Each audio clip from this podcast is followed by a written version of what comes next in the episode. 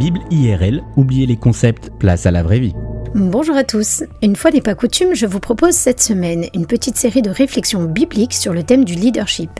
Alors évidemment, c'est difficile d'en dire beaucoup en 3 minutes, mais j'espère que ces épisodes donneront un peu d'eau à votre moulin et vous encourageront à en savoir plus sur le leadership d'un point de vue biblique. Aujourd'hui, notre épisode a pour titre Un leader sachant passer le relais.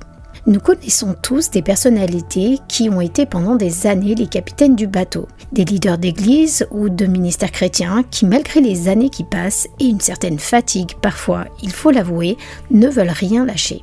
Je veux bien laisser ma place, se défend-il, mais il n'y a personne pour la prendre. Sous-entendu, personne pour répondre à leur niveau d'exigence et d'engagement ou faire les choses à leur façon. Un comportement qui finit par refroidir puis fatiguer les potentiels futurs leaders qui vont alors décider de partir ou bien de s'investir un peu de partout sauf dans l'Église. Quant à l'Église locale, si elle ne met pas un frein à cette attitude et conforte le ou les leaders dans cette position, la communauté va finir par vieillir, tout comme ses membres, et disparaître avec la génération qui l'a portée. En presque 7 ans de ministère en Écosse, j'ai vu une dizaine d'églises locales fermées en grande partie pour cette raison. Être un bon leader, ça signifie aussi et surtout savoir passer le bâton. Et dans une course de relais, lorsque l'on passe le témoin, on ne le retient pas, mais on le donne avec confiance. Quant à celui qui reçoit le bâton, il ne doit pas regarder en arrière sous peine de trébucher. Il doit continuer de courir vers l'avant. À quel âge passer le relais dans une église ou association chrétienne? Eh bien, tout dépend de vos objectifs, mais l'âge moyen des leaders devrait correspondre à l'âge des personnes que votre communauté souhaite atteindre tout leader, tout chrétien qui a le devoir de faire des disciples, de former la génération suivante, devrait se poser cette question essentielle. À qui suis-je en train de transmettre mon savoir et mon expérience? Comment est-ce que je me prépare à passer le relais?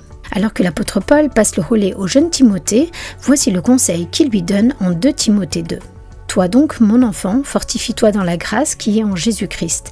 Et ce que tu as entendu de moi en présence de beaucoup de témoins, confie-le à des hommes fidèles, qu'ils soient capables de l'enseigner aussi à d'autres. Paul demande au jeune Timothée de préparer ceux qui demain prendront sa place. À l'âge de 33 ans, Jésus a passé le relais à ses disciples pour continuer son ministère, pour amener le royaume de Dieu sur terre. Oh, il savait bien que ces hommes n'étaient pas parfaits, mais il avait confiance en l'action du Saint-Esprit qui leur viendrait en aide. Leaders, parents, anciens, influenceurs, prenez Jésus pour exemple dans votre leadership. Laissez-le vous challenger par son exemple, servez avec humilité, apprenez à écouter, appuyez-vous sur l'Esprit Saint et préparez la génération de demain. Merci pour votre écoute et à bientôt.